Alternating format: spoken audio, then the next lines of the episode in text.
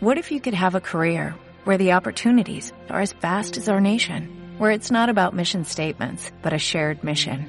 At U.S. Customs and Border Protection, we go beyond to protect more than borders, from ship to shore, air to ground, cities to local communities. CBP agents and officers are keeping people safe. Join U.S. Customs and Border Protection and go beyond for something far greater than yourself. Learn more at cbp.gov/careers. Estás escuchando Zumo de Araña. Hola, muy buenas gente, ¿cómo estáis? Os damos la bienvenida a un nuevo episodio de Zumo de Araña, esta vez el episodio 4, y con un poquito de retraso. Muy, muy pronto nos hemos saltado la regularidad del podcast. Pero aún así, ninguna araña ha sido explotada laboralmente para grabar este episodio, que va a tratar sobre pues vamos a seguir con nuestra serie de Hemos trabajado de todo. En el anterior episodio de esta serie estuvimos hablando sobre todo el tema que bautizamos como dietista de hospital y hoy pues no vamos a hablar de dietista de hospital, vamos a hablar de... Me va a tocar hablar más a mí. De dietista premium. Dietista premium, no, bueno, investigar y dar clase, que es la parte que tenemos hoy preparada, no es precisamente... Irse, de, irse de viaje con el dinero del contribuyente. Bueno, eso sí, eso sí, las, las estancias de investigación sí que son más, más, más premium vaya que sí.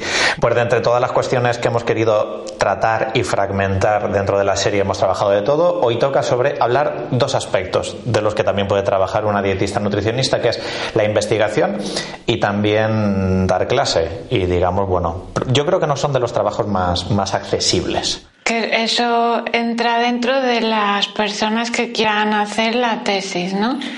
Sí, bueno, básicamente porque si hoy quieres dar docencia, y sobre todo estamos hablando de docencia universitaria. Sí, porque para dar docencia en FP no hace falta todo esto. No, no, bueno, y ya, si quieres hacer cursos, dar por tu cuenta cursos online, webinars y toda esta mierda que la gente comparte muchas veces por, por internet, ni, ni muchísimo menos. Estamos hablando de docencia reglada en este sentido y, y en la universidad, aunque sí que es cierto que para FP para FP eh, los requisitos son los requisitos de titulación de, que, de, cada puesto que vienen especificados, me imagino que en el BOE, y anotarse en la correspondiente Consellería de Educación para las plazas de interino con los puntos también que tengas por las movidas, por haber dado clase antes, por tal, por cual, y esperar a que te llamen y, y, si no también pues cuando salen oposiciones presentarse a oposiciones pero lo que vas a explicar ahora es por si quieres ser profe de universidad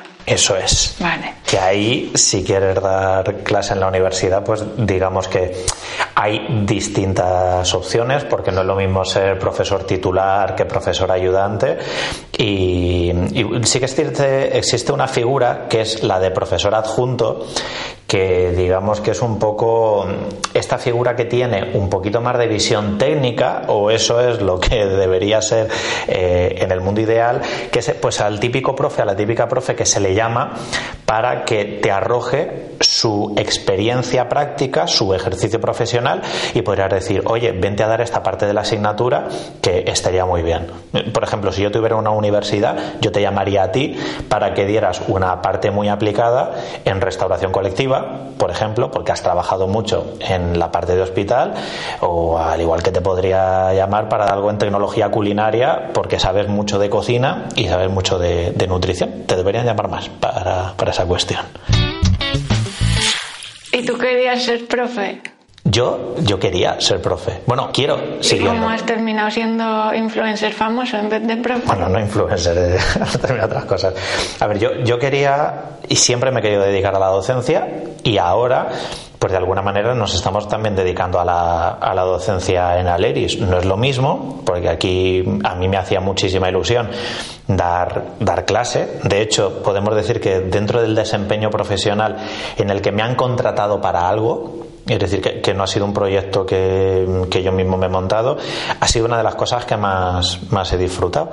Pero ya no quiero seguir dando clase en la universidad como proyecto vital porque salí muy, muy desencantado de allí. Es, cierto que hoy sigo dando clase en universidades, en universidades que me llaman, pero para temas muy concretos, para algún módulo, una sesión de cuatro horas, eh, alguna asignatura, cosas así como muy, muy cortitas. Pero no me imagino, para que tú te hagas a la idea, incorporado en un departamento ahí con la bata, que muchas veces van. Hay seres que se creen superiores por vestir una bata en, la universidad. Hay como marcando el terreno entre el alumnado va sin bata, yo voy con bata. Yo, yo ya no me imagino laboralmente incorporado en un departamento y que esa sea mi, mi dedicación, digamos, del día a día.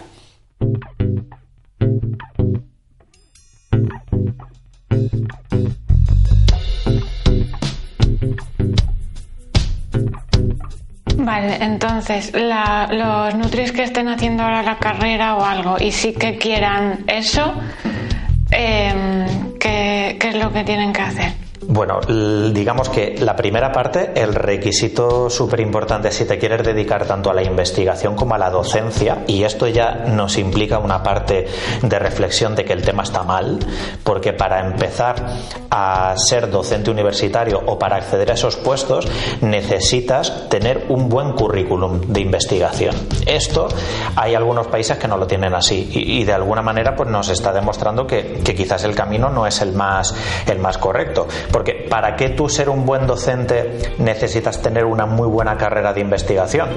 A ver, tiene una parte de sentido y es que si tú quieres dar clase, está bien que sepas investigar, que tengas producción científica, porque eso de alguna manera te va a permitir en garantizar que esa persona pues sabe interpretar papers, que quizás está un poco al día, pero ya te digo yo que muchas veces no es la garantía, porque lo que al final se acaba consiguiendo es que durante la carrera investigadora, la gente saca papers, saca papers, saca papers, está todo el rato como un laboratorio eh, produciendo eh, muchas veces estos papers para su grupo de investigación y no está desarrollando habilidades docentes.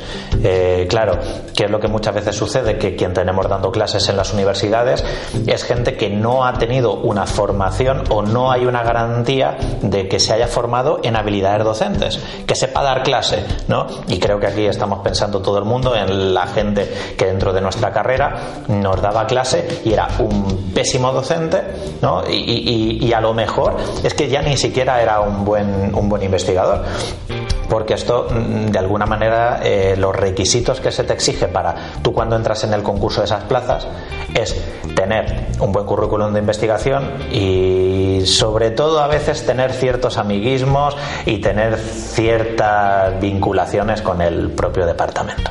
Vale, pero es que la pregunta era qué, qué tienen que hacer los Nutris que están estudiando la carrera y quieren ser profes o hacer la tesis y que les paguen estancias en el extranjero. Bueno, pues lo que tienen que hacer es primeramente matricularse en un doctorado y eh, en este caso, si quieres que te paguen, solicitar una beca de, investigación.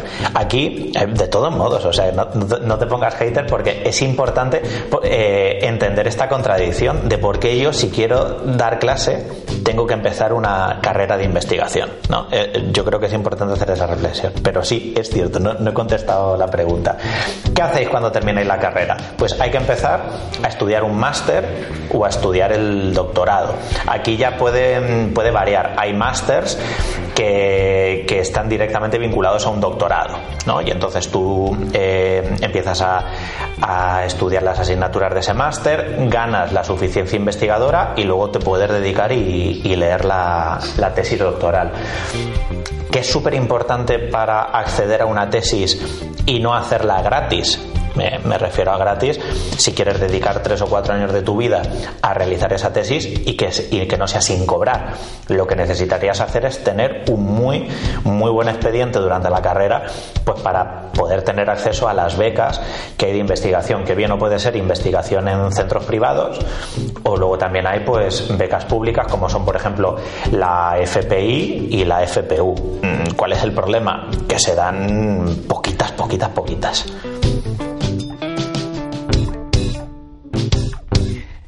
Vale, entonces tú hiciste eso, estabas ahí haciendo la tesis en Granada. Sí, yo cuando terminé la carrera, claro, yo era diplomatura cuando terminé la carrera, es decir, tenía 180 eh, créditos, tenía únicamente tres años de carrera.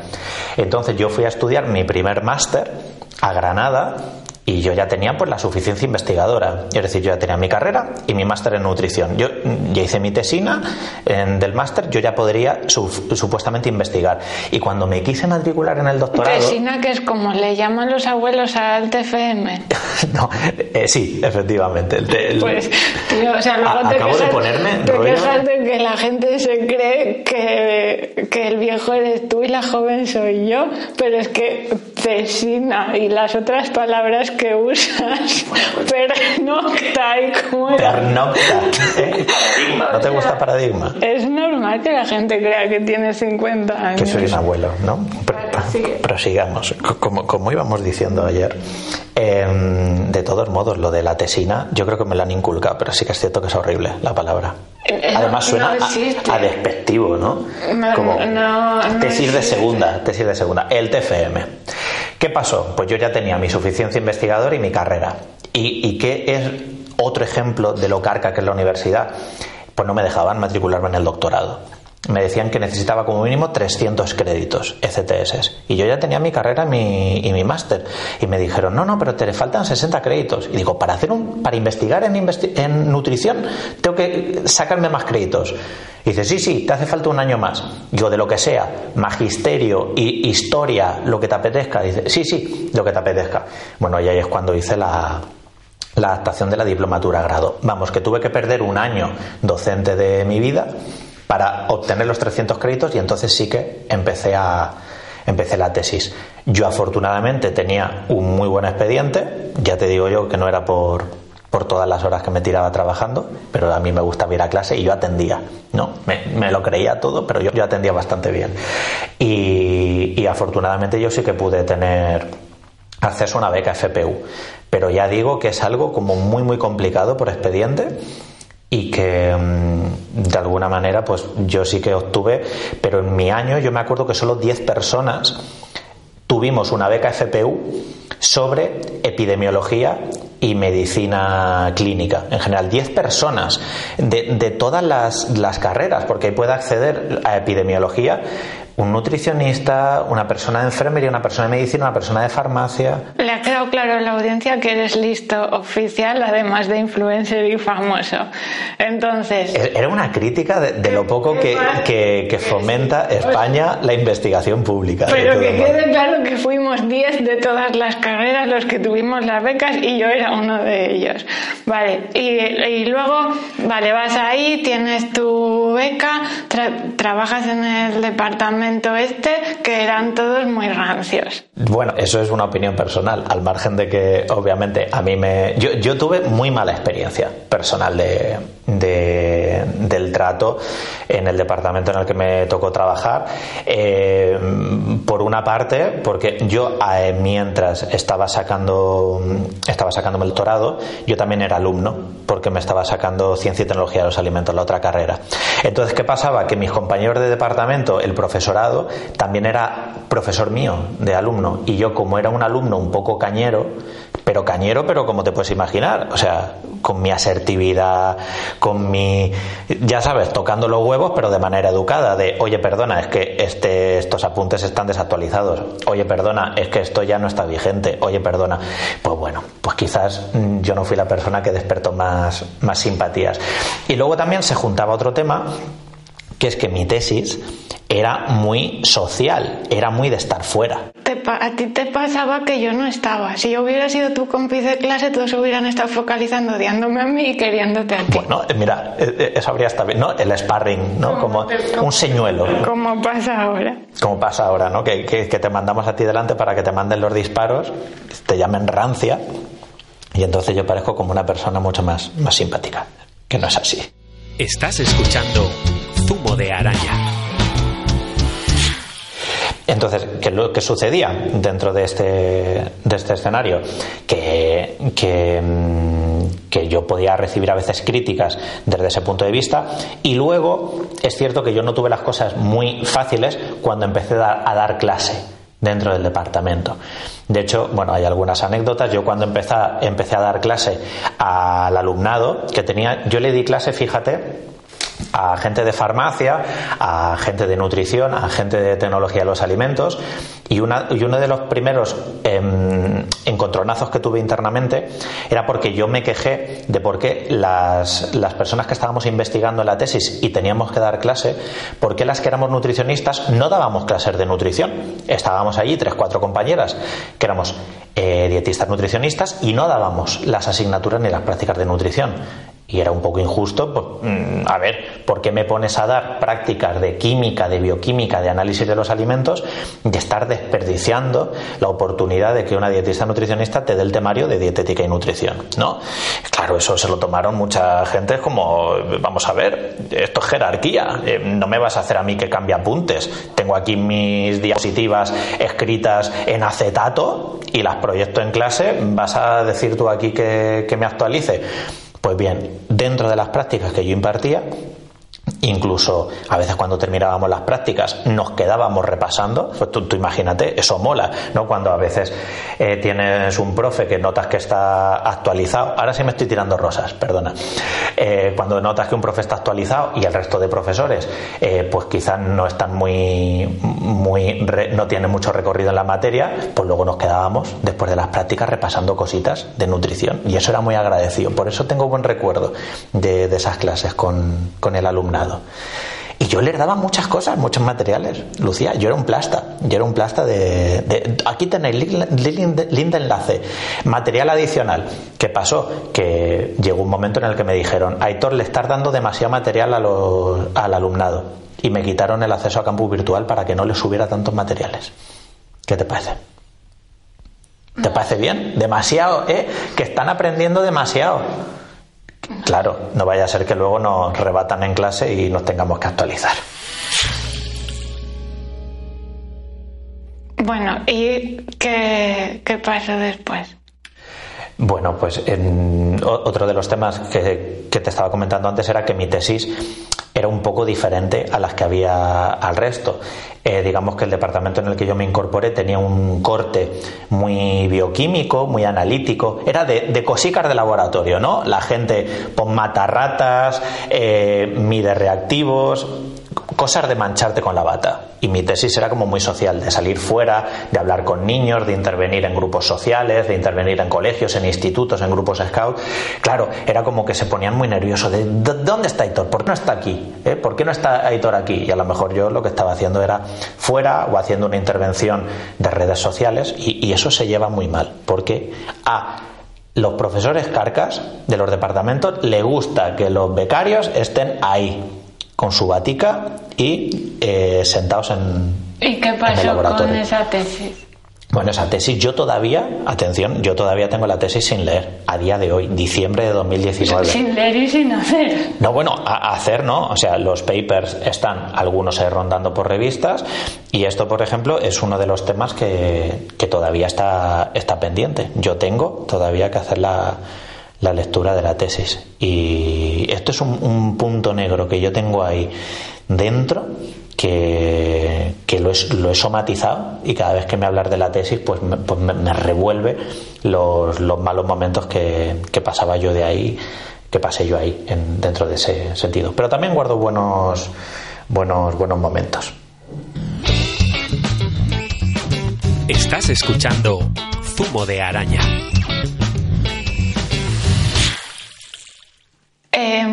Vale, y aparte de lo de las clases y estar en el laboratorio y no dar links, eh, las cosas esas que le molan a la gente de irse de viaje y los congresos y publicar papers y entonces poder ponerse estupendo en Twitter porque yo soy investigador y tú no te callas, ¿eso cómo va? Bueno, yo separaría tres puntos. Por un lado, el mundo de los congresos, por otro lado, el mundo de los, de los papers, y por otro, el, el, tema de las estancias. Mira, los congresos hay una precariedad galopante. ¿Por qué? Porque cuando investigas, y cuando eres becario, a lo mejor si tienes suerte y tu grupo de investigación tiene algo de dinero, a lo mejor te pagan la inscripción al congreso, pero yo he ido a congresos a presentar trabajos, me lo he pagado de mi bolsillo, el congreso, me he pagado no solo la inscripción, sino también el alojamiento y muchas veces pues eh, conozco mucha gente en mi entorno que paga traducciones, vamos, que hay una precariedad absoluta de lo que viene siendo el, el investigador joven y la gente que está haciendo la tesis. Los congresos son simplemente una herramienta para empezar con comunicaciones, con pósters y engrosar un poquito de currículum. Pero la verdad es que mm, es simplemente un aro por el que hay que pasar. ¿Quieres hacer la receta random? ¿La receta random? Sí, no la hemos hecho aún hoy. ¿La puedes hacer tú? ¿Qué, qué aprendiste a hacer ayer? Aprendí a hacer ayer. Ah, bueno, el tofu crunchy, pero a mí el tofu crunchy me gusta Bueno, mucho. pues tú vas a hacer la receta random. La receta random, así entre medias, estamos ya hablando que de eres el, congresos. eres el protagonista hoy. Pues mira, la última vez que fui de congreso a presentar eh, una publicación de la tesis fue hace muchos años, fue en Asturias, que tú eres de origen asturiano, lo vamos a mover. ¿Y, y sabes qué comí? Eh, esa vez que fui a ese congreso, todavía comía bichos y una sopa de marisco enorme y por la noche me cené un kebab. Hace tiempo, ahora ya no. Y te estará oyendo mi padre que estuviste en Asturias cenando kebab. Porque, pero, pero, ¿sabes por qué cené kebab? Porque en Asturias cierran todas las, co- las cosas prontísimo. Ya era tarde, estaba todo Que cerrado en menos el Asturias kebab. hicieron las cosas. ¿Estás seguro que era Asturias y no era Oslo? Sí, era, era, era Oviedo, Copón.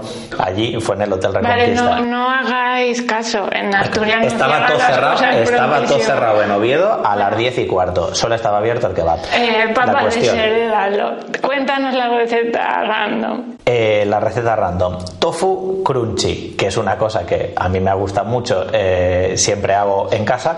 Pero tú la has perfeccionado, tú la has perfeccionado porque hiciste las láminas. Ayer lo que hizo Lucía es coger el bloque de tofu y partió las láminas muy finitas, muy finitas, muy finitas, muy finitas. La lámina de tofu. Se dejan en la sartén y entonces se le añaden todas las especias que te gusten.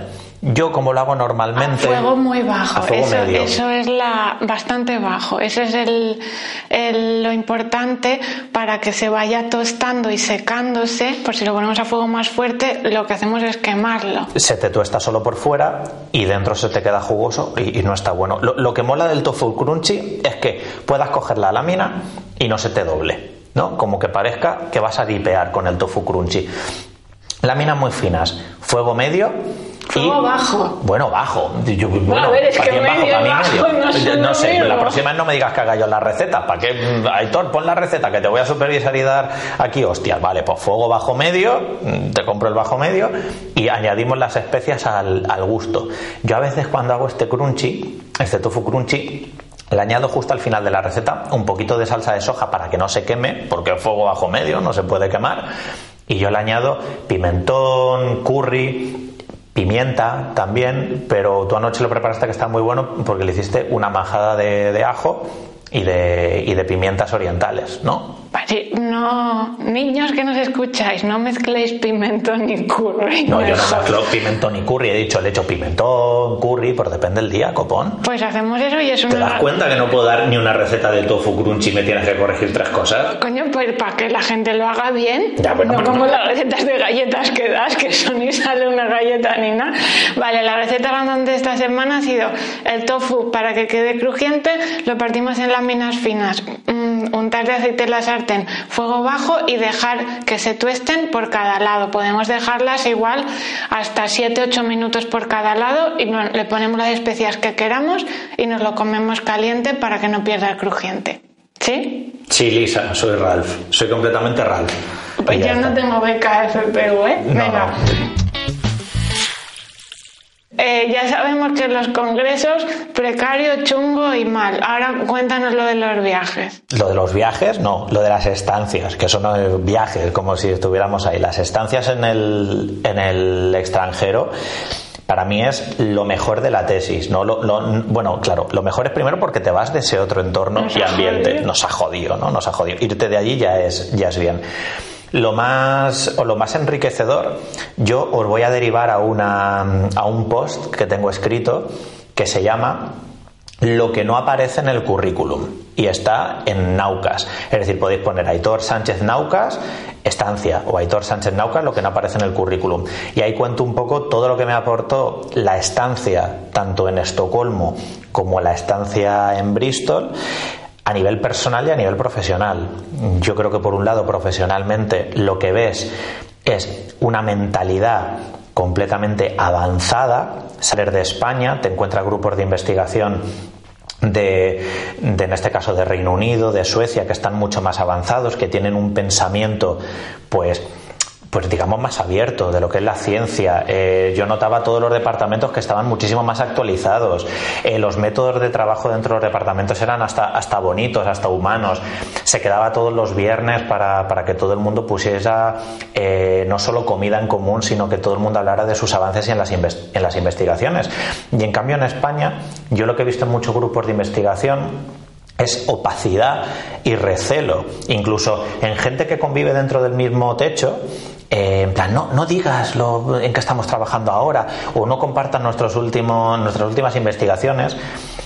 He visto en general, que no sé si es por el sesgo de donde he trabajado, demasiada competitividad y demasiado egoísmo en España y fuera he visto todo lo contrario. He visto un espíritu de cooperación y de avance, más de generar conocimiento por, por amor a la ciencia y no tanto como vamos a hacer currículum, vamos a hacer currículum y vamos a avanzar en, en un poco nuestra egolatría. Si pudiera, me teletransportaría de nuevo a, a Suecia y Reino Unido. Y por supuesto, lo que no tiene precio es convivir con gente de otras nacionalidades. Es que para mí mis, mis mejores momentos y, y, lo que añoro, que eso sí que parecía estar como en, en, la antigua Grecia, era en un pasillo que vivíamos 16 personas en la residencia. Déjame, ya me vas a llamar. ¿Qué? Es que era, era, era, muy, muy sofista, eso era como muy, era, era bonito. Bueno, estaba, no, no por lo de las nacionalidades, sino porque se respiraba avance de conocimiento copón. O sea, no, no puedo ni, ni, ni, soltar nada que evoque cosas chulas. Estábamos en un pasillo, 16 personas de 13 nacionalidades distintas. Gente de la India, de Turquía, de Grecia, de Italia, de Francia, de España. Eso mola.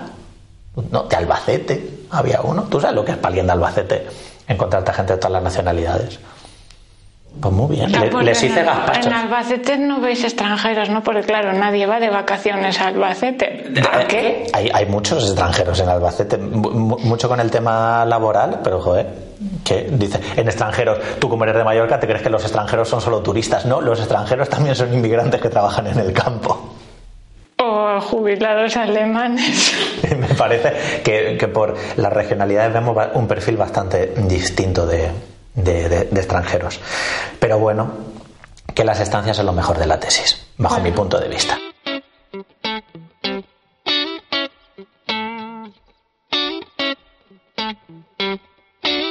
Pues ahora ya sabe la gente lo bueno y lo malo de la movida esta de la tesis y de la universidad y las clases y, y todo eso. Eh, igual que en el otro, en el podcast de dietista pringada o dietista de hospital, pues mucha gente dejó sus experiencias en los comentarios de ebooks o, o también en redes si De queréis. iVoox. De ebooks. Ebooks es como si tú tienes un libro digital y te descargas libros. Ah, jodete, jodete, te ha tocado ahora. Estaba ahí esperando para poder decirme algo porque no soporta que le haya dicho lo de tofu, pero bueno. Vale, sí, yo, yo no sé un inglés tan cookie como el suyo. Porque yo me fui de viaje a, a países que no eran de, de habla inglesa. Ya, te fuiste a Latinoamérica, cosa tuya. Entonces, que la gente que haya tenido experiencias también en este campo, pues que también nos las deje en los comentarios, como pasó en el podcast anterior, que si leéis los comentarios, pues hay mucha otra gente que compartió sus experiencias de dietista de hospital y así pues se pueden ver más puntos de vista o más gente que coincide y que se ha sentido identificada.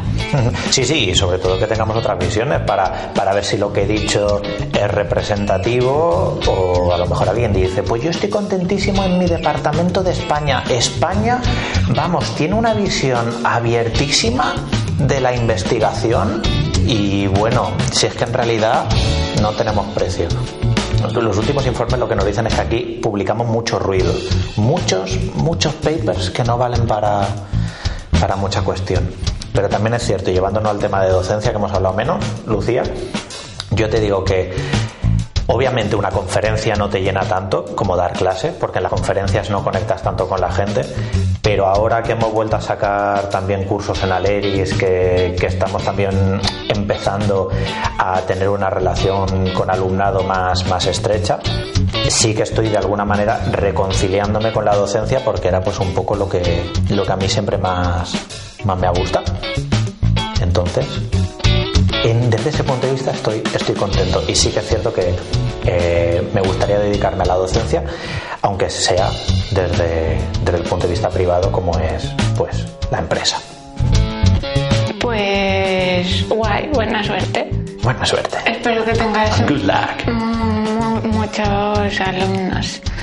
Eh, ya está. Esperamos que en el próximo no tardemos tanto como en este. Y listo. Adiós. Hasta luego.